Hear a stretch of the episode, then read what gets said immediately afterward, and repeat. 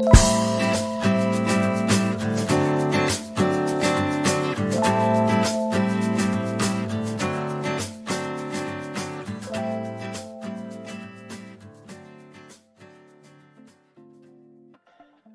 Bienvenidos una vez más a Raíces. Qué bueno tenerte conmigo una vez más. Qué bueno es poder compartir eh, temas de relevancia para la iglesia, temas que tienen que ver con el crecimiento. Raíces, la intención es profundizar las verdades de nuestra fe y nosotros solemos invitar a personas que dominen temas específicos que puedan edificar a la iglesia y tener un desarrollo mejor de la fe, de entender por qué somos lo que somos y dónde están nuestras raíces. Entonces yo tengo hoy, hoy el privilegio de compartir con un gran amigo que, quiero muchísimo y que es un siervo del Señor que conozco de hace unos años atrás y eh, yo le voy a dar a ustedes su biografía. Yo tuve un pequeño problema con él con la biografía porque la biografía de él para mí representa como cinco o seis días de su vida, mientras que él ha hecho cientos de cosas. Es un hermano que ha trabajado en la obra eh, desde que yo lo conozco, eh, lo he visto trabajando siempre con algo, nunca ha estado como sentado en un banco haciendo nada en el tiempo que yo lo conozco. Pero para respetarlo y que él me dio esa biografía, yo voy a respetar eso y le voy a compartir a ustedes quién es este joven. Este, él es Julián Musa. Julián Musa es un líder de grupo pequeño en la iglesia cristiana de Santo Domingo. Él es director ejecutivo de Radio Eternidad, es miembro de la junta directiva del Grupo Acción Cristiana, en donde una de sus funciones ha sido representar el movimiento, al movimiento definiendo la cosmovisión cristiana por los medios de comunicación. Él es un predicador, es teólogo, administrador, eh, es un profesor universitario, yo le pongo ahí al lado un apologista de la palabra, eh, está casado con Keila Ramírez y es padre de José Julián. Puedes encontrarlo en en Twitter en P Julián Musa y en su canal de YouTube Julián Musa. Julián, bienvenido a Raíces. Qué bueno tenerte aquí. Muchas gracias, Josías. De verdad que para mí es un placer poder compartir contigo y a través de, este, este, programa, de este proyecto que, sé que es del Señor para, para a vidas y qué bueno eh, poder eh, tener esta, este tiempo contigo, mi hermano, y que nos conocemos de hace ya un buen tiempo, conozco tu, familia, o sea, tu madre, tus hermanos, sí. y para mí es un gozo de poder compartir con, contigo en este día, mi hermano. Sí, y como te dije, te tengo esa quejita porque desde que yo conozco a Julián Musa, yo lo he visto así como a, grandes rasgos predicando principalmente, pero siempre trabajando con grupos extranjeros que iban a la República Dominicana. Es decir, Julián siempre ha estado en algo, nunca ha estado vago. Y, voy a, y cuando él me dio su, su, biografía, eh, yo le comenté a él que me sorprendía porque la vi muy resumida y eso me deja ver el corazón de Julián, que es un corazón que lo que busca básicamente no es un mérito, sino glorificar al Señor. Entonces, eh, te agradezco mucho por tu, por tu humildad, hermano, y, sé que el Señor te usa para su Entonces, yo he invitado a Julián porque un tema básico en la fe, un tema que es eh, eh, primordial en términos de la fe, es el origen de nuestra fe. Y nuestra fe no viene del aire, nuestra fe no viene de, una leyenda, sino que tiene un punto de referencia que es la palabra de Dios. Entonces, vamos a tratar el tema del origen de la palabra de Dios, por qué la palabra de Dios, es decir, por qué la Biblia, quién la escribió, cómo se hizo, es decir, cómo nosotros tenemos este libro en las manos que decimos que es cierto, es decir, eh, la literatura mundial ha sido sumamente prolífera en términos de libros de sabiduría, libros de filosofía, libros eh, que no son tan buenos, pero ha sido prolífera. Es decir, desde que el ser humano comenzó a escribir, a, dejar la historia y plasmar el conocimiento, se han creado libros. Entonces nosotros decimos los cristianos que este libro es el libro, que es el libro base para conocer a Dios. Entonces, lo primero que quiero tratar eh, con, Julián es, primero, eh, eh, Julián, ¿quién escribió la Biblia? ¿Cómo nos llega esto a nosotros? E, es importante para nosotros poder tener respuesta a esa, a esa pregunta. Es bueno ver lo que la, la Biblia misma dice ella en sí misma. O sea, cuando nosotros vemos, por ejemplo, un texto de 2 Timoteo 3:16, vemos que dice que toda la escritura es inspirada por Dios. La Biblia misma testifica de que ella es, ella es, eh, proviene de Dios. O sea, la palabra griega que se, se utiliza para inspiración eh, puede traducirse literalmente como exhalada por Dios. O sea, Dios ha supervisado, ha inspirado cada palabra de las escrituras. Dios es el autor principal de la Biblia. Eso, es algo que, que de plano eh, debemos de verlo. Ahora bien, la, la pregunta surge y mucha gente dice, bueno, pero fueron hombres que escribieron. Sí, claro que sí. La Biblia, Dios usó hombres, autores humanos, y a través de ellos, pues, fue plasmada la Biblia. Nosotros tenemos textos, por ejemplo, como segunda de Pedro 1, del 20 al 21, que nos dice, pero ante todo sepan esto, que ninguna profecía de las escrituras es asunto de interpretación personal, pues ninguna profecía fue dada jamás por un acto de voluntad humana, sino que hombres inspirados por el, Espíritu Santo hablaron de parte de Dios. Ok, entonces, entonces partiendo de eso, Julián, tú lo que estás diciendo es que el origen de todo es Dios y que el ser humano es básicamente un instrumento. Exactamente. O sea, eh, Dios usó a autores humanos, guió, los guió a ellos, o sea, para escribir las diversas cartas y libros que conforman la Biblia. Pero es muy interesante, Josías, y todos los que están eh, compartiendo este programa, ver que Dios usó la... Dios no, no usó a los escritores de la Biblia como si fueran robots. Ok. No sino que eran mensajeros de él. O sea, Dios usó la personalidad, usó la inteligencia, la capacidad de cada uno de los escritores de la Biblia para comunicar su palabra. Estamos hablando de personas que eran normales, pero Dios los usó de una manera fuera de lo normal. Ok. Y esa participación humana en las escrituras es tan distintiva que por eso vemos que la Biblia contiene eh, muchos tipos de estilos diferentes de literatura. Okay. en la Biblia podemos ver poesía, historia, códigos legales, cartas personales, revelación apocalíptica, drama, refranes populares de la época que fueron incluidos en la Biblia, del conocimiento que ellos tenían. Eh, la diversidad de estos autores es algo impresionante. Dios usó reyes, pastores, utilizó médicos, agricultores, profetas, sacerdotes, personas paganas, aristócratas, o sea, las personalidades de los escritores y sus habilidades fueron utilizadas a plenitud para, para la Biblia. Entonces, en síntesis, la Biblia fue escrita por Dios. Ok. de la manera que acabo de explicar. Perfecto. Pero entonces entonces, esa, esa, esa, esa inspiración se pudiera interpretar de muchas cosas porque no es tangible. Es decir, yo no puedo, una inspiración, si nos vamos, por ejemplo, al modelo griego, es las famosas musas que inspiraban entonces a Zeus a hacer cosas, ¿no? Que son estas jóvenes que están bailando. Así que no es, no es ese tipo. Estamos O, algún tipo de trance mental donde una persona entra como un, se le pone los ojos como vidrosos y entra como un estado eh, catatónico. ¿Es algo similar o, o cómo es que Dios inspira entonces esta escritura de la palabra? Ok, eso es una buena pregunta, porque ellos no entraron en, un trance, no, fue de esa manera, no fue una, una posesión que de repente ellos eran Dios mismo, no, sino que es como una especie de iluminación, es una especie de, de guianza, es una especie, el Espíritu Santo de Dios pues eh, ponía en ellos aquellas cosas que, Dios quería que fueran plasmadas en las escrituras sin quitar el intelecto de la persona, sin alterar la personalidad de ellos.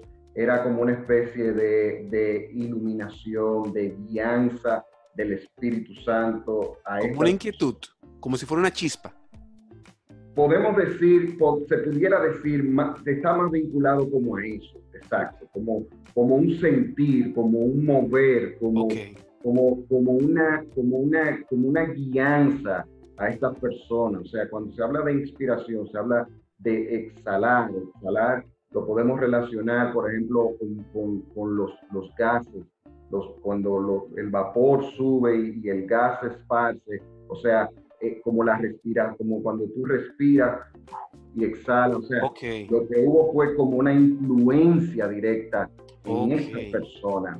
Para ellos, pues, escribir aquellas cosas que Dios quería que ellos escribieran.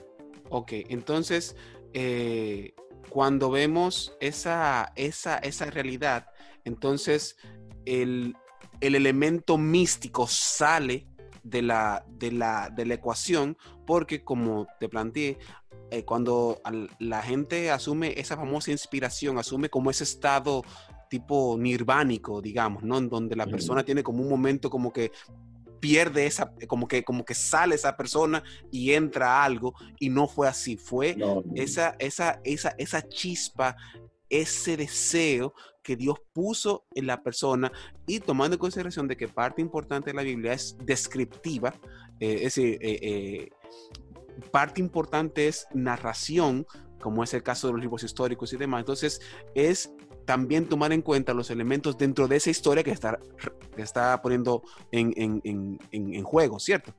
Sí, exacto, exacto, exacto. O sea, nosotros vemos que eh, dentro de las, los diferentes tipos de literatura que, la Biblia tiene y las diferentes, eh, cuando uno ve, por ejemplo, los libros históricos, para utilizar, vamos a usar un ejemplo específico de alguien que que, definitivamente fue una persona que para plasmar sus escritos, la manera como Dios lo usó fue a través de la investigación. Nosotros podemos ver a un Lucas en el Nuevo Testamento como él, él expresa que él investigó aquellas cosas de las cuales fueron plasmadas.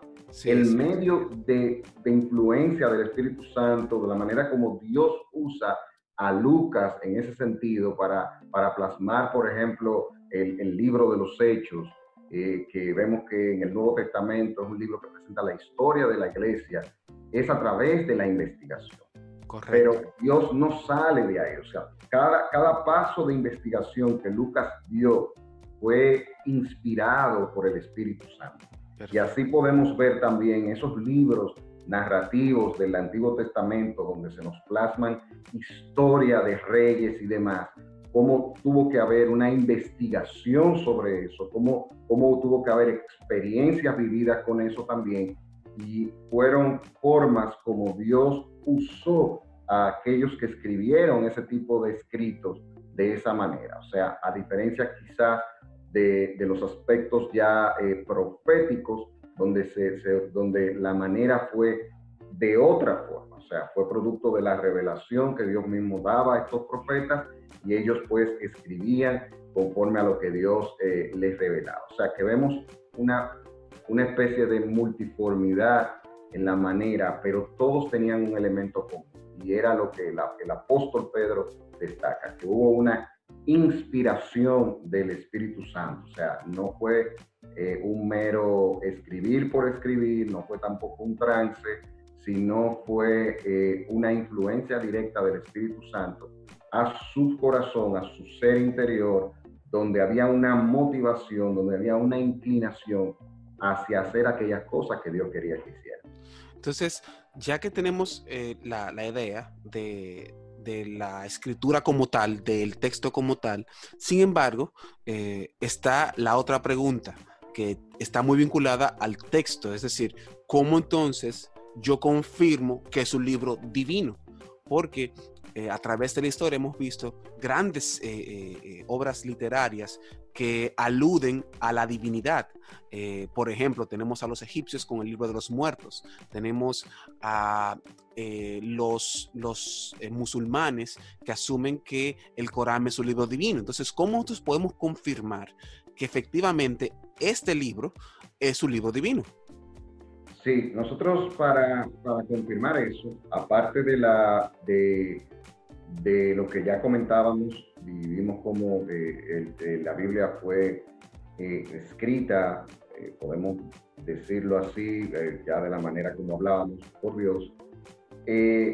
para nosotros responder esa pregunta, nosotros tenemos que ver evidencias internas y evidencias externas sobre las escrituras. Hay que, hay que analizarlo para poder eh, entender el por qué nosotros podemos decir que la Biblia es un libro, es el libro, y es el libro de Dios y es un libro divino, como la pregunta que hace. O sea, dentro de las evidencias internas, que son aquellas que tienen que ver eh, con la misma Biblia, una de las primeras evidencias que podemos ver es la unidad que la Biblia tiene.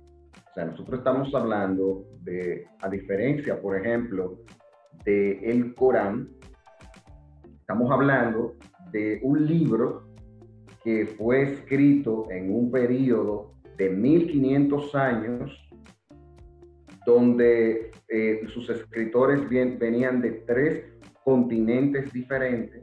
Okay. estamos hablando también de que fue escrita en tres idiomas diferentes, el Antiguo Testamento, en hebreo y, también en arameo, y el Nuevo Testamento escrito en el griego coineo, el griego popular de la época. y más de 40 autores diferentes, de diferentes condiciones sociales, un libro que mantiene una, una coherencia en todo lo que, lo, que, lo que plasma, hay una unidad que vemos en la Biblia, a diferencia del Corán, por ejemplo, por mencionarte uno de los libros eh, religiosos más famosos, que estamos hablando de que fue revelado a una sola persona y en un periodo de aproximadamente menos de 50 años, ya estaba establecido, eh, vemos una, una gran diferencia en cómo es posible que más de 40 autores diferentes, de diferentes lugares, pues haya una unidad, haya un mensaje coherente del que la Biblia nos muestra. Entonces, tú lo estás diciendo entonces que, que, con esa prueba, cuando tú ves, la, la, Biblia no es un libro entonces, son varios libros, son 66 libros en este caso. Entonces, lo que estás poniendo como punto de evidencia es como 66 libros, no hay una, no hay una una desconexión entre esos 66 libros a través de 1500 años. Entonces, lo que me está diciendo es que la prueba de la divinidad tiene que ver con que más de 40 autores, 1500 años, tres idiomas, tres continentes, y es el mismo tema que se va desarrollando sin ningún tipo de pico que me diga a mí, bueno, aquí no, aquí está mal y aquí está bien. Eso es decir, eso no se da en la Biblia. Eso no se da en la Biblia. Entonces, dentro de esas evidencias internas, también debemos de resaltar, Lucía, el tema de las profecías. Yo creo que ese es un punto muy importante que, que, le da esa fuerza que la Biblia tiene como palabra de Dios. O sea, estamos hablando de que la Biblia tiene cientos de profecías detalladas de naciones particulares, como es el caso de Israel, el futuro de ciertas ciudades, el futuro de la humanidad en sí. O sea, profecías que tienen que ver con, el, con la venida del Mesías. O sea, nosotros vemos cómo en, en el Antiguo Testamento hay aproximadamente como 300 profecías o más de 300 profecías que se cumplieron en la persona de Jesucristo. O sea, nosotros vemos cómo esas profecías fueron certeras con el tema de, de la primera venida de nuestro Señor a la tierra. Nosotros vemos también que a diferencia, por ejemplo, de profecías de, que supuestamente hay personas que han dado, hay libros que han, que han, que han establecido, aparece uno, apareció una vez un tal Nostradamus, u otras personas hablando de supuestas profecías, la, la, las profecías bíblicas son extremadamente detalladas, o sea, son son muy detalladas y, aparte de detallada, han, ha sido muy certera. Nosotros eh, al ver la Biblia y ver el cumplimiento de sus profecías, podemos asegurar de que es un libro de origen divino. Es, es un libro que sus profecías eh, también tienen que ver incluso con el tiempo actual que nosotros estamos viviendo donde vemos el cumplimiento de eso. Eh, no hay otro tipo de libro religioso con el alcance y tipo de profecía predictiva que contiene la Biblia. Yo creo que eso es una evidencia, hablándote en esta primera etapa de las evidencias internas, porque me gustaría compartir contigo también evidencias externas Pero, yo creo que esa es una evidencia muy contundente que le da un peso fuerte a las Sagradas Escrituras, el tema de las profecías. Pero tomando en consideración eso que tú dices de la profecía, porque la profecía, eh, sin duda alguna, eh, la profecía eh, visionaria implica evidentemente un rango de tiempo, porque yo pudiera decir, bueno, quizás por ejemplo, Isaías profetiza sobre Jesús, sobre cómo Jesús iba a nacer, que iba a nacer de una virgen y demás. Yo pudiera decir, argumentando que eso no es cierto, que María leyó esa profecía, dijo, bueno, yo soy virgen, eh, estoy en Belén, yo puedo ser, es decir, mi hijo yo lo puedo llamar Salvador y entonces ya ahí se cumple la profecía. Es decir, que eh, eh, se pudiera hasta manipular esa información ya que estaba previamente escrita. No es posible porque eh, hablando de ese mismo tema que tú presentas, de la persona de Jesús, vemos cómo la Biblia habla de su nacimiento, pero la Biblia habla también de su muerte, pero la Biblia habla también de su resurrección, pero la Biblia en el Antiguo Testamento habla de cosas tan triviales para nosotros como que Jesús iba a entrar montado en, un burrito, en un burro, cuando, fue, cuando entró a, a Jerusalén, o sea, hay un sinnúmero de detalles que hacen que, que este tipo de, de, mentalidad que muchos pudieran traer en algún momento determinado se caiga porque el tema de los detalles es, es, es la, la, profecía sobre la persona de Jesús es muy rica en detalles. Okay. En detalles sobre, sobre el Mesías. O sea, y cuando nosotros nos vamos, por ejemplo, al tema de la resurrección del Mesías, la resurrección hoy por hoy es, y eso es una evidencia externa, hoy por hoy es un hecho histórico. O sea, la resurrección de Cristo es un hecho histórico, es un hecho que, incluso eh, el cuerpo de Jesús no apareció ni va a aparecer, porque sabemos que resucitó. Es un hecho que, que fue comentado también por historiadores de la época hay un sinnúmero de, evidencias que muestran que Jesús resucitó y tanto interna como externa. Y eso fue una profecía dada en la antigüedad antes de que Jesús apareciera en escena. O sea, lo que quiero referirme en esta parte es los detalles. Okay. El tema de los detalles es muy interesante nosotros ver cómo las profecías sobre la persona de Jesús tratan muchos detalles que no es posible que todas los, las piezas se hubiesen armado de una manera tal que fuera manipulada la es decir, estoy diciendo que el, que el margen de error para hacer coincidir todos los detalles de Jesús y su persona es prácticamente imposible que eso se dé. Es decir, son tantas cosas, porque yo pudiera tomar el ejemplo de María y el nacimiento, pero después de María, como tú mencionas, hay otros detalles que para coordinarlos tú requieres de una precisión y de un cero margen de error. Eso es lo que tú me estás diciendo, ¿cierto? Exacto, exactamente totalmente eh, de acuerdo con lo que tú acabas de decir. O sea, eso es lo que yo, lo que, lo que, estoy, lo que quiero dejar dicho en esa parte. Pero también, Josías, hay otras evidencias externas que, son importantes que nosotros eh, podamos ver. Eh, la Biblia, la parte de lo que tiene que ver con la historicidad de Biblia. La Biblia detalla eventos históricos. Su veracidad y precisión son eh, sujetos de verificación a través de, documentos históricos, a través de evidencias arqueológicas, que eh, hoy por hoy ha sido un, medio eh, de confirmación sobre, sobre revelaciones que la misma Biblia ha dado. también podemos ver los relatos históricos de la Biblia, lo, exacto que son, lo, lo verdadero que son, eh, lo que tiene que ver con, mira, eso es tan, tan interesante, que la arqueología y los, y los manuscritos que apoyan la Biblia hacen que este sea el libro mejor documentado de aquellos libros pertenecientes al mundo antiguo. O sea... Explica eso, por favor.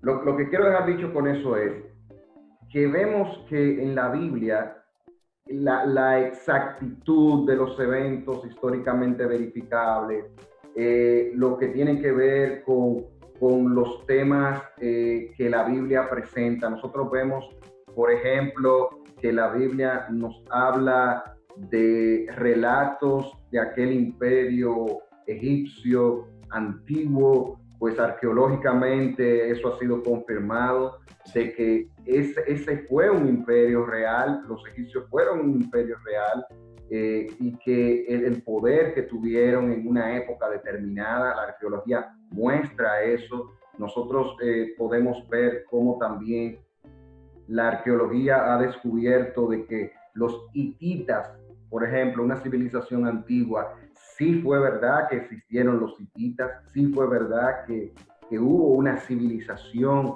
que, que, eran ellos. O sea, vemos eh, cómo la, lo que tiene que ver con personajes tan prominentes en la época de Cristo como Poncio Pilato, Herodes el Grande, o sea, hay registros históricos que hablan de que estos personajes existieron, lo que fue la Babilonia, eh, lo que fue un personaje como Nabucodonosor, o sea, eh, también lo que tiene que ver con, con, la existencia de una ciudad como Jericó que hubo en la antigüedad, o sea, hay un sinnúmero de, de datos arqueológicos que nos muestran de que efectivamente la, el contexto de desarrollo donde la Biblia, que, nos expresa la Biblia, eh, fue real. O sea, no es un invento. Sí, no son leyendas. No son leyendas, exactamente. O sea, hay una, una confirmación.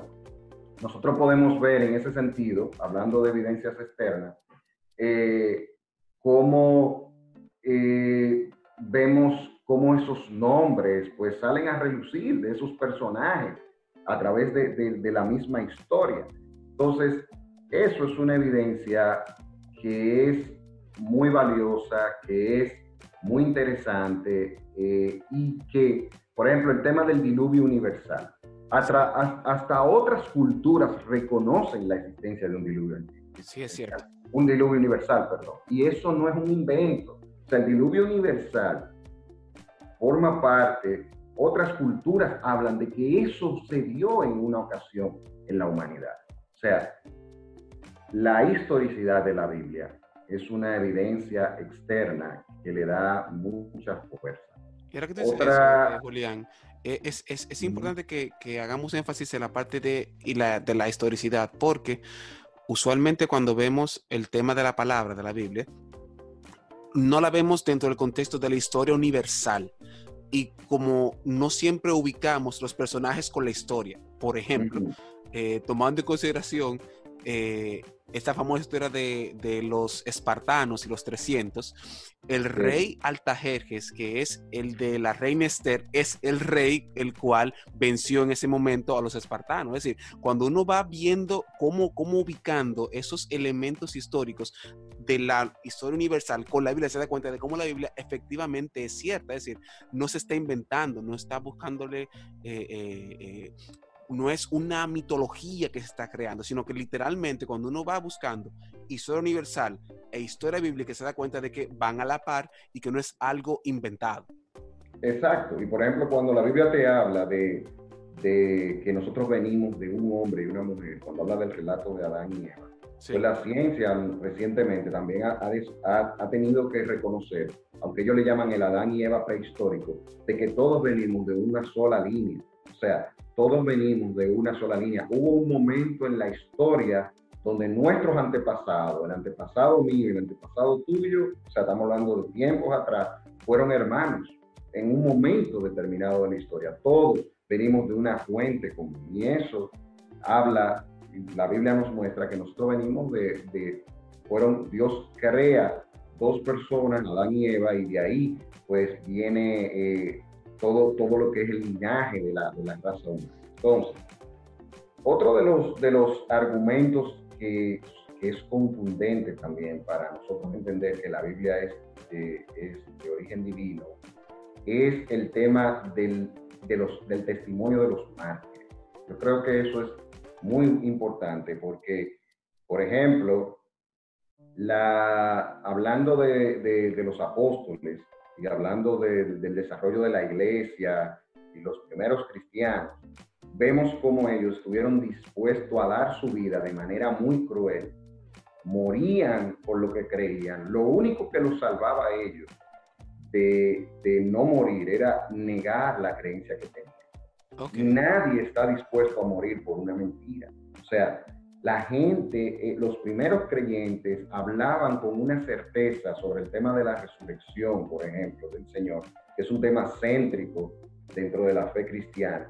Y vemos cómo incluso la misma Biblia nos habla de que Jesús se le apareció como a 500 personas. Eso lo vemos en Primera de Corintios 15, 6. O sea, estamos viendo que estos hombres no tenían temor, morían por lo que creían. El imperio romano mató muchísimos cristianos. Cómo esta gente moría, cómo esta gente no utilizaba la violencia contra, contra su prójimo, cómo esta gente vivía bajo unos preceptos morales demasiado altos que eran confrontados y eran asesinados brutalmente y ellos morían creyendo en que lo que decía, eh, eh, creyendo en, su fe, en la revelación que había sido dada a través de las, de las escrituras. Y eso es una evidencia que considero muy importante. Otra cosa, y ya para en mi, en mi parte, ¿verdad? Cerrar lo que tiene que ver con esta pregunta, como evidencia externa, está también eh, la indestructibilidad de la vida. O sea, eso ha sido... es una palabra dominguera. Dilo otra vez, al paso y con calma. bueno, eh, indestructibilidad, o sea que es indestructible. indestructible, eh, los indestructibles, como tipo, parece como una película. Sí, sí, como esa película, sí. De la Biblia, a causa de, de, lo que ha sido o sea, la Biblia siempre ha sido presentada como palabra de Dios. ¿Y cuántos enemigos no han tenido la Biblia? Desde los grandes emperadores romanos eh, que quisieron eliminarla de la antigüedad, eh, pasando por dictadores comunistas también, eh, cuánta gente no ha querido eliminar la Biblia. Y hoy por hoy la Biblia sigue siendo el libro más ampliamente publicado del mundo. O sea, nosotros tenemos en la Biblia un bestseller por excelencia. Entonces, ¿cuánta sangre costó? Por ejemplo, eh, la Biblia llegó a un punto donde era vista como si fuera la droga hoy día. O sea, ¿en qué sentido? Se contrabandeaba. Era, era, era contrabandeada, era ilegal usted tener la Biblia en su idioma, en el idioma de su nación, en el idioma propio, o sea, los reformadores, ¿cuántos reformadores no fueron eh, asesinados producto de, de llevar la Biblia en el idioma de las personas, las prohibiciones que había, o sea, era totalmente ilegal, por eso hago la comparación con el tema de, de como la droga de hoy día, o sea, en ese sentido, o sea, porque era, era ilegal, eran contrabandeadas, la gente se ponía en peligro, o sea, cuando uno se pone a analizar, es un milagro que, que nosotros tengamos ese libro. Que hoy día tengamos ese libro, es un milagro. Claro. ¿Pero por qué? Porque ese, esa es la revelación especial de Dios y Dios se ha revelado al mundo de, de, de, una manera, o sea, se ha mostrado de una manera, digamos, especial a través de las Sagradas Escrituras. Y como Dios es el autor de la Biblia, por eso es que la Biblia nunca va a desaparecer. Todo el que ha apostado con la desaparición de la Biblia ha quedado fracasado porque no es posible. Mientras el mundo esté, este mundo exista, la Biblia siempre va a existir. y eso, eso es interesante. Tremendo. Entonces, mira algo, algo interesante que tú acabas de mencionar con el tema de la Biblia y eh, el famoso contrabando que hubo. Eh, recuerdo eh, un testimonio que había escuchado de una, de una dama que le había ya en el tiempo de la Guerra Fría y el tema del muro de Berlín y demás, ella parece que lograba escabullirse a través de las dos Alemanias. Entonces, para predicar. Entonces, al parecer, ella apretaba tanto la Biblia que en la Biblia quedaron como los dedos marcados. Y esa Biblia fue pasada de generación en generación, de cómo eh, aún en los momentos más difíciles, la Biblia ha, logrado sobrevivir a esa indestructibilidad que tú acabas de mencionar.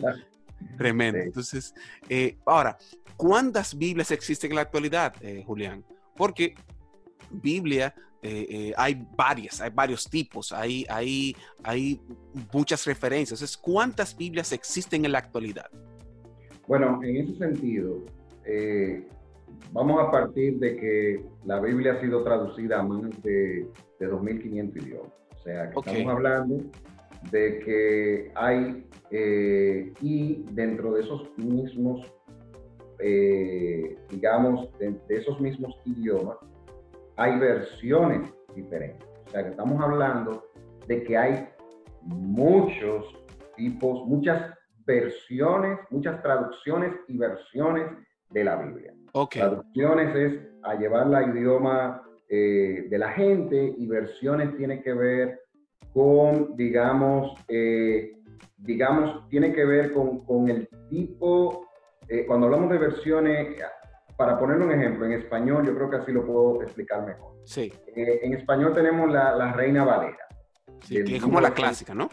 Esa es clásica. Esa es, es considerada, es una Biblia eh, textual, es una Biblia que, digamos, eh, cuando fue eh, traducida, cuando fue creada, estamos hablando de muchos, estamos hablando de, al principio, de muchos años atrás, aunque claro, después de eso han, se han dado revisiones y demás, vemos que es una Biblia que es considerada una Biblia textual. Es una Biblia textual porque es, traducida eh, tomando en cuenta eh, los, los, textos, digamos, eh, los idiomas, porque no existe ningún, ninguna Biblia original, por decirlo así, no existe ningún manuscrito original al día de hoy, pero sí lo que ha sido el lenguaje original, eso sí, sí se toma. Entonces, esta es un, viene siendo una Biblia más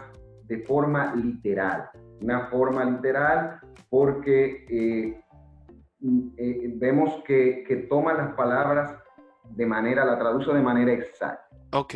Nosotros tenemos otras versiones de la Biblia en español, como la, la nueva versión internacional, la nueva traducción viviente, que entran dentro de un rango de, de digamos, son de equivalencias dinámicas o funcionales porque no es tanto traducir la palabra de manera exacta, sino que preserva las ideas, trata de preservar las ideas. Entonces, en ese sentido, eh, podemos clasificarlas de, dos formas, de equivalencia literal o formal o de equivalencia dinámica o funcional.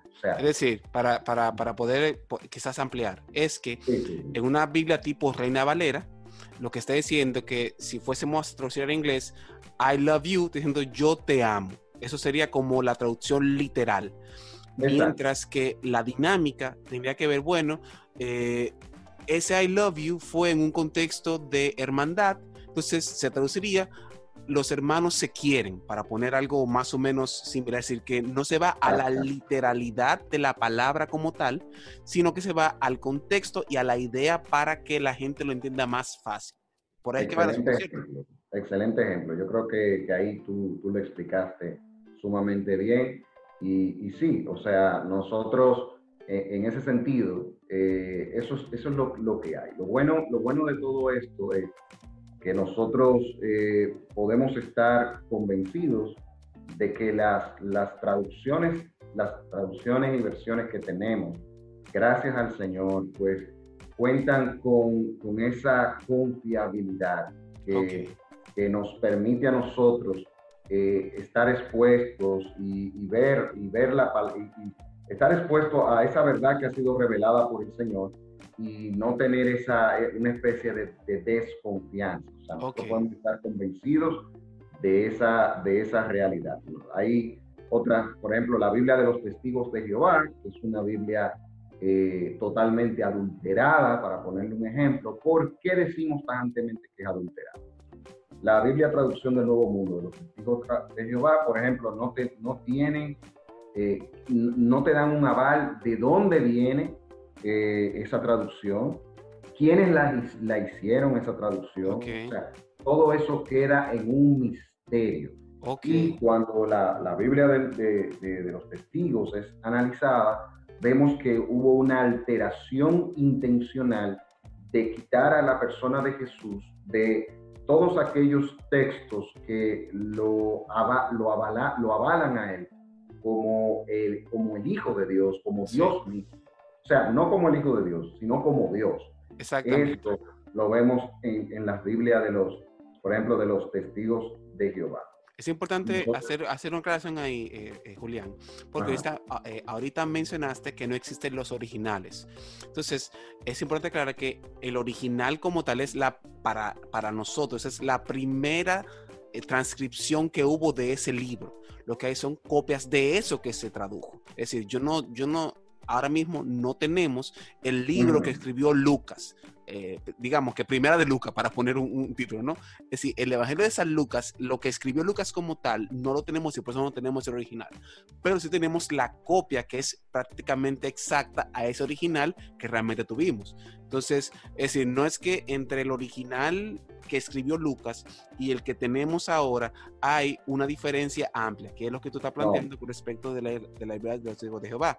Cuando comparamos el texto traducido de la Biblia de los Testigos de Jehová, cuando lo comparamos con, los, con lo que sería el equivalente al original para nosotros, hay diferencias marcadas, en este caso específico, como tú mencionas, que tratan de modificar la divinidad de Jesús y ponerla en un plano inferior, en este caso, a Dios, porque ellos asumen que Jesús, aunque es una divinidad, no tiene el mismo rango de Dios Padre, ¿cierto? Exacto, exacto. Y por ejemplo, para eso eh, una, una, metodología que es muy utilizada y fue utilizada desde muchos años atrás es lo que se conoce como la crítica textual. O sea, la crítica textual es una metodología que, que ha sido usada para poder eh, apegarnos lo más posible al original. Por ejemplo, del Nuevo Testamento existen miles de manuscritos entonces, ¿qué hace la crítica textual? Porque por eso es que no tenemos eh, los, los originales como tal, porque eran manuscritos. Entonces, se, se deterioran. O sea, estamos hablando de que fueron escritos en, papiro o en, o en, pergaminos y el, el, tiempo pues borró ese tipo de material y por eso o se han perdido o se han destruido. Entonces, eh, la crítica textual eh, permite que, por ejemplo, por decir algo, si encontramos 100 manuscritos del Evangelio de Lucas, pues entonces la crítica textual agarra los, 100 manuscritos y lo va analizando y eh, si de esos 100 manuscritos, por ejemplo, 90 tienen eh, una palabra que es muy común y los otros, por alguna razón, no se ve esa palabra, entonces, evidentemente, como aparece en la mayoría, pues entonces eso es tomado como parte de los escritos originales. O sea, esa es la bendición de, la, de, la, de la crítica eh, textual, que permite que se haga el análisis, se haga comparación con los manuscritos disponibles, con tal de llegar a la, al original. Ahora mismo los textos críticos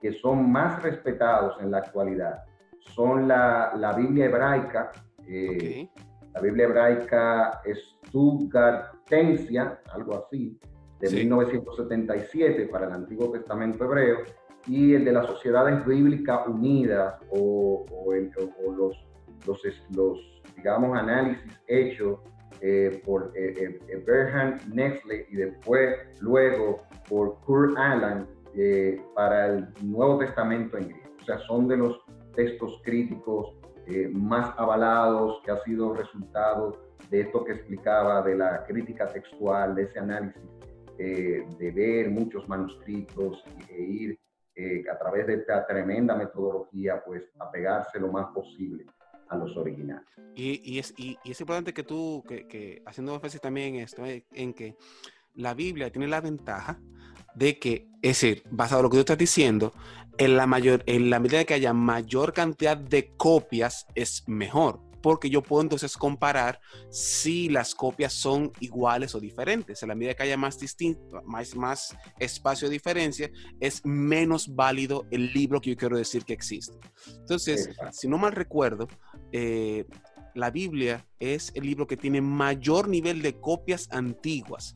Y si ponemos en comparación, por ejemplo, la Ilíada de Platón, que, que, es, una, es, es un poema eh, clásico que todo el mundo confirma que fue Platón que lo escribió, el margen de tiempo que existe entre el original y la copia son 1200 años. Es decir, que en 1200 años se pudo haber cambiado tantas cosas que probablemente eh, eh, el mismo Aquiles no era Aquiles, quizás se llamaba Juan. Es decir, mientras que en la Biblia el rango de tiempo que existe entre el original y la copia son como 30, 20 años. Es decir, que para que haya un error es más difícil porque fue más rápido que se escribió y hay mucho más copias del el texto original que entonces avalan el original. ¿Cierto? Exacto. Y cuando tú, por ejemplo, miras, en, eh, eh, no, la cantidad de manuscritos del Nuevo Testamento, eso es impresionante. O sea, la cantidad del, del, Nuevo Testamento, estamos hablando de miles de manuscritos manuscritos que se tienen. En el Antiguo Testamento, por ejemplo, pasa algo bien interesante. Y es que con descubrimientos relativamente, eh, digamos, recientes, por ejemplo, el, hallazgo de los manuscritos de, los rollos del Mar Muerto, sí. que estaba en la cueva de, de Qumran, sí. Eh, se ha confirmado a través de eso que los libros en hebreo de la Biblia fueron meticulosamente copiados, ya que eh, uno de, los, de los códices o, digamos, eh, manuscritos eh, más antiguos fue escrito en el año 1008 después de Cristo, o sea, fue conservado, perdón, este, este códice, una de las copias más antiguas apareció aproximadamente, está conservada 1008 después de Cristo, más o menos. Okay. Y cuando se compara con los manuscritos del Mar Muerto, que fueron los que fueron encontrados, eh, tenían un promedio de, tiempo del 250 antes de Cristo y el 50 después de Cristo. Y al verlos y al revisarlo y a compararlo, fundamentalmente es el mismo texto en hebreo. Y, y o sea, estamos hablando de que, y, ese, y, cuando es comparado con las versiones que nosotros tenemos actualmente, pues también vemos esa fidelidad de, los escritos del Antiguo Testamento. O sea, que, pero que es decir, hay, es importante que hay diferencias, pero las diferencias que hay son, por ejemplo, que en uno dice papá y en otro dice padre. Es decir, que no es que cambia la esencia de lo que se está escrito, sino que usan terminologías distintas para decir lo mismo, ¿cierto? Exactamente. Perfecto. Entonces, Julián, partiendo de eso, entonces, ¿cómo debemos interpretar la Biblia como un libro histórico o un conjunto de historias mitológicas que dan un buen mensaje a la humanidad. Ya que hemos hablado ya eh, hasta la sociedad de eso, pero ¿cómo debemos tomarlo entonces? Porque independientemente de eso, está el factor de la fe, de que evidentemente un, mortal como yo no se va a poner acá buscando eh, originales. Es decir, una persona mortal así como yo, lo que va a ver el libro y bueno, son leyendas, porque veo a un Dios interviniendo y demás. Entonces, ¿cómo debemos yo verlo? ¿Cómo yo puedo ver este mensaje para la humanidad? La Biblia revela un plan, eh, el plan eterno de Dios para redimir a la, a caída. Sea que nosotros vemos ahí ya de antemano eh, que hay un, hay un plan trazado en la Biblia. Eso, eso es importante verlo para, para, para estar claro y, tumbar las ideas que incluso lamentablemente eh, he escuchado a teólogos liberales decir que la Biblia está cargada de mitología. O sea, personas ya supuestamente cristianas, supuestamente evangélicos, que descalifican y llevan a la Biblia a ese plan. Algo eh, totalmente eh, absurdo y voy a explicar, voy a seguir explicando por qué. O sea, aparte de que hay un plan revelado, un plan trazado, eso evidentemente nos muestra de que no puede ser un cuento. Ok. okay. Eso, eso es por, por un lado. Eh, si cuando se hace un, un, esfuerzo sincero, sin prejuicios, de examinar los hechos, con toda seguridad uno va a poder encontrar que aparte de que la Biblia tiene eh, el sello eh, de Dios, tiene, eh, vemos que ese Dios que, que, creó todas las cosas también nos ha dado la Biblia, nosotros podemos, a través de un análisis honesto y sincero, ver que la Biblia tiene un contexto histórico. Okay. Y eso es un buen punto. O sea, la, la mitología no tiene un contexto histórico. Los protagonistas de la Biblia son reales. La mitología no tiene personajes reales. La, la Biblia eh, habla de lugares verificables, de acontecimientos eh, que sucedieron, que coincide con naciones, eh, incluyendo no solamente a Israel, sino civilizaciones como los egipcios, los persas, los babilónicos, los hititas que mencioné anteriormente, el mismo imperio romano. los sucesos se llevaron en áreas geográficas, podemos ver áreas detalladas como Siria, Canaán, Egipto, Mesopotamia. O sea, la Biblia, la, la, la Biblia también nos habla a nosotros y confirma ciencias tales como la biología, la geología, la astronomía, la arqueología. Claro, la Biblia no es un libro de ciencia, pero sí porque la Biblia eh, presenta los hechos de una manera fenomenológica, o sea, desde una perspectiva de, de, la observación de los, de los que escribieron. Entonces... Es decir, que yo no debo tomar la Biblia para demostrar la gravedad.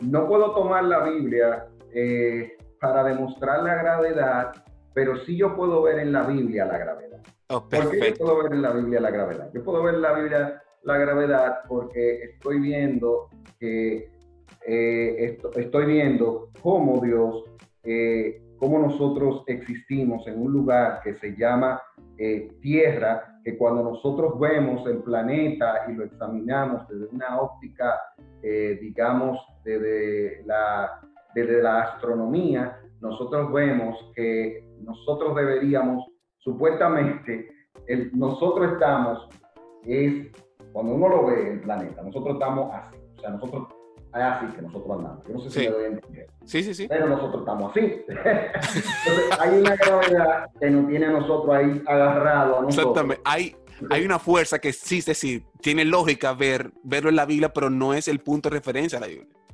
Toda esa agua del mar debería de irse al infinito. Exactamente. Vaciarse los mares. Sí, sí, sí, sí, sí. O, pero, o un avión cuando va dando la vuelta debe, debe salir al espacio porque se la vuelta. Exacto. O sea, hay países que literalmente, eh, viendo el planeta como tal, quedan debajo de nosotros. Entonces, sí, es cierto. Entonces, ahí uno se da cuenta de que efectivamente, pues eh, fenomenológicamente, pues uno ve cómo eh, aspectos de la ley de la física, la astronomía y todo lo que tiene que ver con eso, pues, pues se cumple. Entonces, Contrario a la mitología, la Biblia está escrita como historia. Eh, mencionaba Lucas anteriormente de cómo Lucas hizo su investigación, por ejemplo. Eh, la Biblia contiene un increíble número de profecías que se han cumplido, que eso también yo hablaba anteriormente, y sí. eso también tumba el aspecto de que la mitología, los, los ateos le gusta mucho eh, atacar, o los agnósticos, y los agnósticos también, atacar a los creyentes diciendo que es un libro mitológico, pero eh, eh, muchas veces cuando no se tiene este tipo de, de entendimiento, de, de, de, ver cómo la Biblia para nada es mitología, para nada es mitológico, pues mucha gente eh, lamentablemente sucumbe a, hacia esos ataques que son totalmente infundados. O sea, la Biblia no es mitología. Okay. Lo que Entonces, tú mencionabas de la Iliada, la Odisea, eso sí, pero hablar de la Biblia, no. Entonces, eh, partiendo de eso, porque hasta ahora lo que hemos demostrado es que la Biblia es un libro cierto, la Biblia es un libro histórico, es decir, hemos demostrado eso. Pero, ¿cómo funciona la Biblia en la vida de la persona que lee? Porque lo que tú me acabas de decir es un libro que es comprobable, que es verificable, y eso es bueno. Pero, ¿cómo ahora la Biblia tiene esa funcionalidad en mi vida, en mi persona? Esa es una, pregunta tremenda y también eh, es parte de la respuesta del anterior, porque la, lo que hace la Biblia en el corazón de la gente, eso también tumba el concepto de que es algo mitológico. O sea, porque la Biblia, como, como el Señor dijo, mis palabras eh, son verdad y son vida. O sea, estamos hablando de que, de que no, es, no son palabras simplemente que van al intelecto, sino que son palabras que van más allá, son palabras que, que van al corazón de la gente, a nuestro ser interior. Y hay textos que, de la palabra que creo que son muy importantes para responder esa pregunta. Por ejemplo, cuando uno ve Hebreos 4:12, dice, porque la palabra de Dios es viva y eficaz, y más cortante que toda espada de dos filos, y penetra hasta partir el alma y el espíritu, y las, las coyunturas y los tuétanos, y discierne los pensamientos y las intenciones del corazón. O sea, la Biblia examina nuestro ser interior. La Biblia hace que vayamos a la reflexión. La Biblia confronta el ego. La Biblia eh, hace que nosotros podamos, eh, nos lleva a, esa confrontación existencial, esa confrontación personal. También otra cosa importantísima de cómo la, para mí lo más importante de todo esto, es que por medio de la Biblia es que se efectúa el milagro más grande que puede sucederle a una persona, que es el nuevo nacimiento. Wow. O sea, nacer de nuevo, esa, es eso que es tan distintivo de la fe cristiana.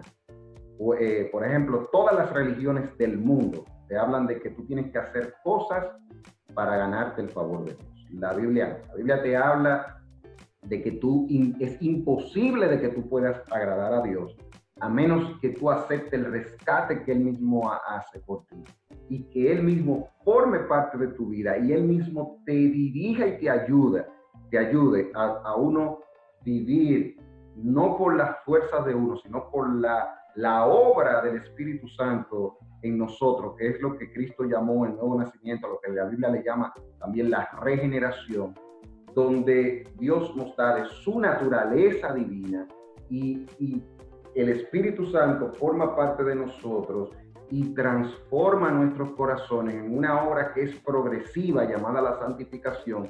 Y ese espíritu en nosotros es que va formando ese carácter y ese estilo de vida que a Dios le agrade. Cuando nosotros vemos un texto como Primera de Pedro 1.23, dice, pues habéis nacido de nuevo, no de una simiente corruptible, sino de una que es incorruptible, es decir, mediante la palabra de Dios que vive y permanece. O sea, la Biblia es el medio que Dios usa, el mensaje de la Biblia es el medio que Dios usa para salvar al pecador, para transformar al pecador, para hacerlo parte de la familia de la fe, para que el pecador se convierta en una nueva criatura.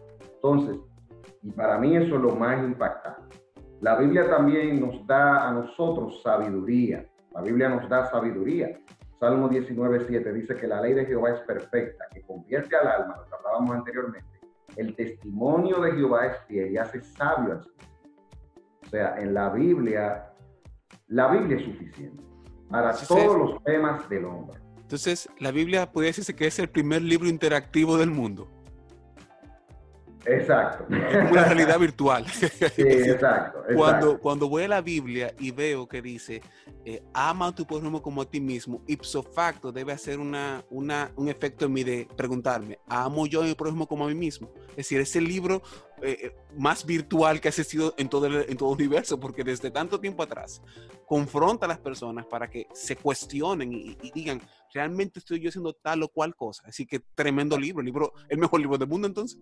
Exacto, ese es el libro de los libros. Y, los, los ataques que mucha gente tiene con la Biblia es precisamente por eso. O sea, detrás el ser humano sin Dios es, es, egoísta, es rebelde, no le interesa las cosas de Dios y cuando quiere vivir, eh, como decimos en buen dominicano, con sin ley, a lo loco. Entonces, cuando la, la, Biblia nos confronta, entonces por eso, ah, no, no lea la Biblia, que eso es de loco.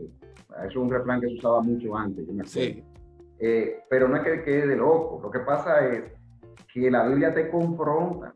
Entonces, como no quiero ser confrontado, ah, no, eso es de loco, de loco no. La Biblia sí es cierto que tiene temas que son profundos, pero los temas básicos que el ser humano tiene que saber son muy sencillos. Sí, sí, sí. son muy sencillos y muy lógicos y muy razonables también. Sí, Entonces, sí, eh, eso eh, es, lo que sucede. Entonces, pero para mí, eh, Josías, lo, lo, más impactante con el tema de la Biblia es es el instrumento de regeneración del hombre. O sea, y lo que somos cristianos hoy, pues eso es algo que no nos lo tienen que contar, porque nosotros lo hemos vivido. Entonces, eh, hay una experiencia, hay una revelación personal que, se da a través de la Biblia, que es experiencia que cada creyente ha tenido y que puede contar. Entonces, eh, ¿qué fue lo que nos hizo a nosotros ser cristianos hoy? Que Dios usó el mensaje de la Biblia para eso. O sea, si, si nosotros no hubiésemos escuchado el mensaje de la Biblia, no hubiésemos podido nacer. Sí, porque sin duda eh, eh, el mismo Pablo dice que la fe viene por el oír y el oír de la palabra de Dios. Entonces, Julián, eh, como tú mencionas, la Biblia tiene temas delicados, delicados en el sentido de que hay que como comer bien en la mañana y como sentarse y cogerse un, un, vaso de jugo frío para poder entenderlos. Entonces la pregunta es, ¿cómo podemos estudiar la Biblia? Es decir, ¿yo debería ir a un seminario para eso? ¿O hay algún método como que, un mortal como yo pudiera eh, eh, aplicar para la Biblia? Porque tomando en consideración de que primero son 66 libros, sea, hay veces que uno como que no sabe por dónde empezar. Eh, hay veces que uno empieza por los evangelios, pero después como que se complica, o bueno. Entonces, ¿cómo, cómo pudiéramos estudiar la Biblia? ¿Es necesario necesariamente ir a un instituto bíblico, a un seminario para esto? Bueno, eh, no hay que ir a un seminario para entenderla, pero yo soy promotor del estudio formal de las escrituras. Ok, de estudio sistemático. Sistemático, o sea, ya sea un seminario, en una universidad teológica, o las iglesias, por ejemplo, tienen, tienen escuelas también de, de estudio de la Biblia. O sea, yo soy un partidario del estudio formal de las escrituras. Y eso no es solamente una persona que tenga un llamado al pastorado. Okay. Yo creo que, que, cada persona que ama a Dios eh, debe de procurar en la medida de sus posibilidades de, de hacer eso. Hoy, gracias al Señor, nosotros tenemos eh, muchos medios, incluso a través de la internet, eh, hay medios gratuitos, incluso para para uno profundizar en temas de la Biblia, muchos recursos, muchas páginas. O sea, en ese sentido, nosotros estamos viviendo en la mejor época que podamos vivir, porque gracias a, la tecnología que nosotros manejamos al día de hoy, nosotros, eh, una biblioteca que puede abarcar una gran pared, lo tenemos a través de un software. Sí, lo tenemos a través de una biblioteca virtual. Y hay bibliotecas virtuales que incluso se, compran, eh, pero eh, no cuestan tanto. Y ahí aparecen también algunas bibliotecas que pudieran ser gratuitas, que, que, te dan material o páginas que te permiten eso. Entonces, soy promotor del estudio formal, creo, creo en eso, eh, de ese estudio formal de las escrituras, pero la realidad es que para entender la Biblia eh, no hay una necesidad de ir a un seminario como tal. Lo que sí es importantísimo que usted forme parte de una iglesia que sea apegada a las escrituras. así, que el llanero solitarismo no va. No, eso no va, eso no hay. Eh, yo creo que Dios, eh, Dios tiene dones en su iglesia, o sea, personas que ha capacitado para poder instruirnos, que no son eh, no tienen la inspiración de los escritores bíblicos, claro que no, pero sí son instrumentos. Dios ha dado pastores, Dios ha dado maestros, ha dado eh, personas con la capacidad de enseñar las escrituras. Una persona que quizá puede estar viendo este programa y diga, bueno, yo eh, no soy cristiano, pero me interesaría acercarme a la Biblia. Dios nos da la iluminación. Yo soy fruto de eso. O sea, dentro de mi testimonio, una de las cosas que está en mi testimonio de vida es que Dios me atrajo, no, usó medios, usó personas y demás, claro que sí. Pero algo que para mí fue muy céntrico fue que yo me puse a estudiar la Biblia. Ok. Leer la Biblia, leer la Biblia. Y empecé a confrontar con la religión popular de donde yo vengo, o sea, hasta los 20 años, que ahí fue que me convertí, casi cumpliendo 20 años, 19, casi 20. Eh, vengo de, venía de la religión católica, pero yo leía la Biblia. En mi casa había una Biblia y yo me puse a leerla eh, con un deseo de, conocer más a Dios. Nadie, me, nadie me enseñó eh, cómo leerla ni nada de eso. Yo iba a la Biblia, me ponía a leerla y puedo decir que Dios fue abriendo mi entendimiento. Y eso fue una de las herramientas que Dios usó para sacarme del esto. Eh, y eso, eso es importante. Yo creo que, que eh, la Biblia, eh, escuché una vez a alguien que dijo, y me gustó mucho, se le atribuye a, a Charles Spurgeon esa frase, que la verdad es como un león. O sea, a un león, tú nada más, si tú quieres que él coma, suéltalo, él va a buscar su presa. O sea, y, la verdad es como un león. Solamente suelta la verdad y la verdad se va a encargar de hacer la obra. Y la Biblia es la verdad, la palabra es la verdad. O sea que yo creo que cualquier persona que sea expuesta a la Biblia y que tenga un corazón humilde, un corazón con un deseo de realmente conocer a Dios, saber de Dios, el Señor se, va, se le va a revelar a su vida. Yo creo, creo en eso bien. Entonces sería, eh, tú abogas evidentemente por el tema de la sistematización de, la, de, no aprender, es decir, tú invitas o, sugieres que estudiemos, que vayamos a seminarios, a institutos, en la misma iglesia local, a los cursos que pueden darse. Eso, eso sería como el ideal. El nivel número dos sería la exposición voluntaria y decisiva a la palabra de Dios. Es decir, si Hebreos 12 es cierto, entonces solamente con la exposición debe haber un cambio en mi vida y debe haber una revelación de Dios, porque no es que Dios esté escondiendo para que no lo encuentren. Es decir, no es que, ay, me encontraron. No, no, no es así. Dios está al contrario, Dios quiere que lo conozcamos. Entonces, con la exposición mínima a la palabra, debe haber un cambio en mi vida. Entonces, lo que propones es, lo ideal es, vamos a estudiar, vamos a sistematizarlo. Hay recursos gratuitos, hay recursos pagos de diferentes niveles que la persona puede, puede acceder. Y si por alguna razón no puede hacerlo, digamos, porque tiene mucho trabajo, porque está complicado, por razón que sea, el solo hecho de empezar a exponerse a la palabra debe hacer entonces el cambio en su vida y puede mostrarle más al Señor. Sí, y también para mí algo también que es muy importante es la iglesia donde la persona se congrega. Wow, sí, yo sí, creo, Yo creo que, que yo soy, yo escuché a un pastor, ahora se me fue cuál de ellos de esos pastores que me gusta ver sus prédicas y eso, cuál que lo dijo. No lo recuerdo, pero hubo un pastor que, que dijo que eh, si, por ejemplo, tú estás en una iglesia que es eh, que lo que tú estás recibiendo no es el evangelio, no es una doctrina conforme a las escrituras, sal huyendo de ahí. Yo, creo, en eso, yo creo en eso, porque, sí, sí, sí, sí, porque que, si hay algo con lo que uno no puede negociar, es con eso. O sea, eh, uno no puede negociar con el alimento que está recibiendo de la palabra de Dios. O sea, porque los pastores son los maestros que Dios ha puesto en nosotros. Entonces, la primera fuente de edificación, claro. Totalmente de, edificación. Entonces, un pastor que tenga líneas heréticas, líneas apóstatas, o sea, lo que yo estoy recibiendo me daña, es algo que no me hace bien, y yo estoy convencido de que la falsa doctrina a la larga o a la corta le hace daño al creyente. Sí, sí, es cierto, es cierto, es cierto.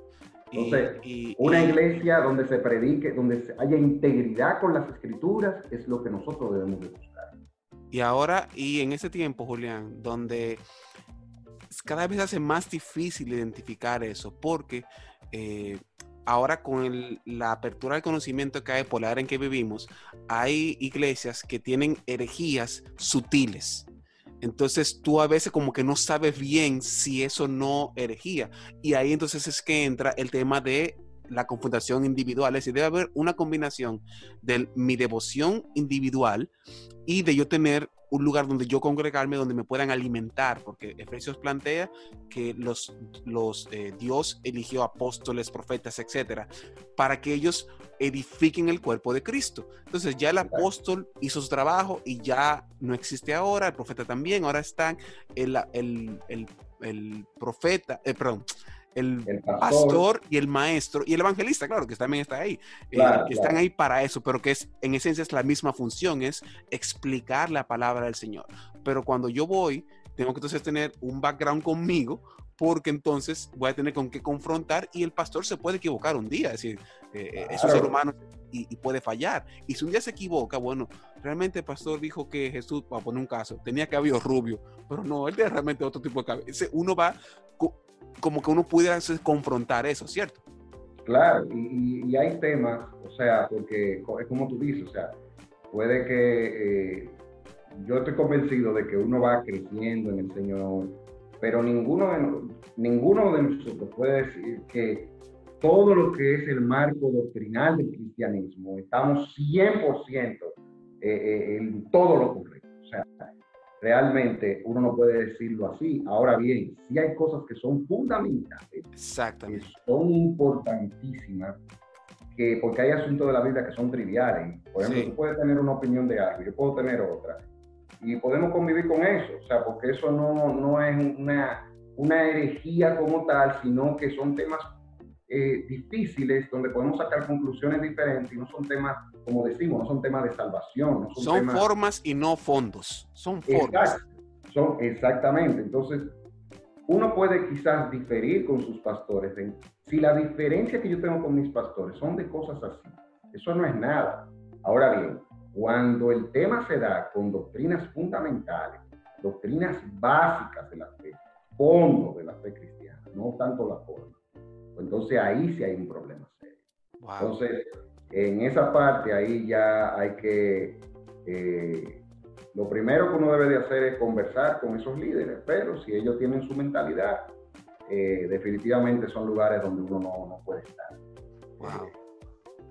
Bueno, eh, Julián, eh, de verdad que ha sido un privilegio tenerte aquí. Yo como que me quedé con deseo de otros temas. No tratamos temas de, de, cómo se hizo el canon y demás, que tenemos que tratarlo en otro momento porque ya el tiempo se nos ha acabado. Pero ha sido para mí un privilegio tenerte aquí. ha sido muy, muy ilustrativo, muy, muy claro. Creo que, que podemos tener un fundamento claro de que la palabra de Dios es el libro más seguro que hay. Se escucha hasta, hasta orgulloso, pero realmente es que literalmente no hay un libro que soporte la evaluación que ha soportado la Biblia en el tiempo, no ahora, no. Es decir, la Biblia ha soportado todos los tipos de embates y todos los ha superado. Entonces, es literalmente el libro más válido, más seguro que existe y, es nuestra fuente de salvación. Así que muchísimas gracias por estar con nosotros, Julio. Hermano, un gran abrazo para ti y la familia y de verdad que bueno, bueno saber de ti. Gracias por invitarme. Bueno, muchísimas gracias por formar parte de este episodio de Raíces. Espero que este episodio haya sido de edificación y esperamos que ustedes sigan esta cuenta que vamos a, dar más abajo. Así que síganos, suscríbanse y sigamos en Raíces, profesando la verdad de nuestra fe. Hasta la próxima. Bye bye.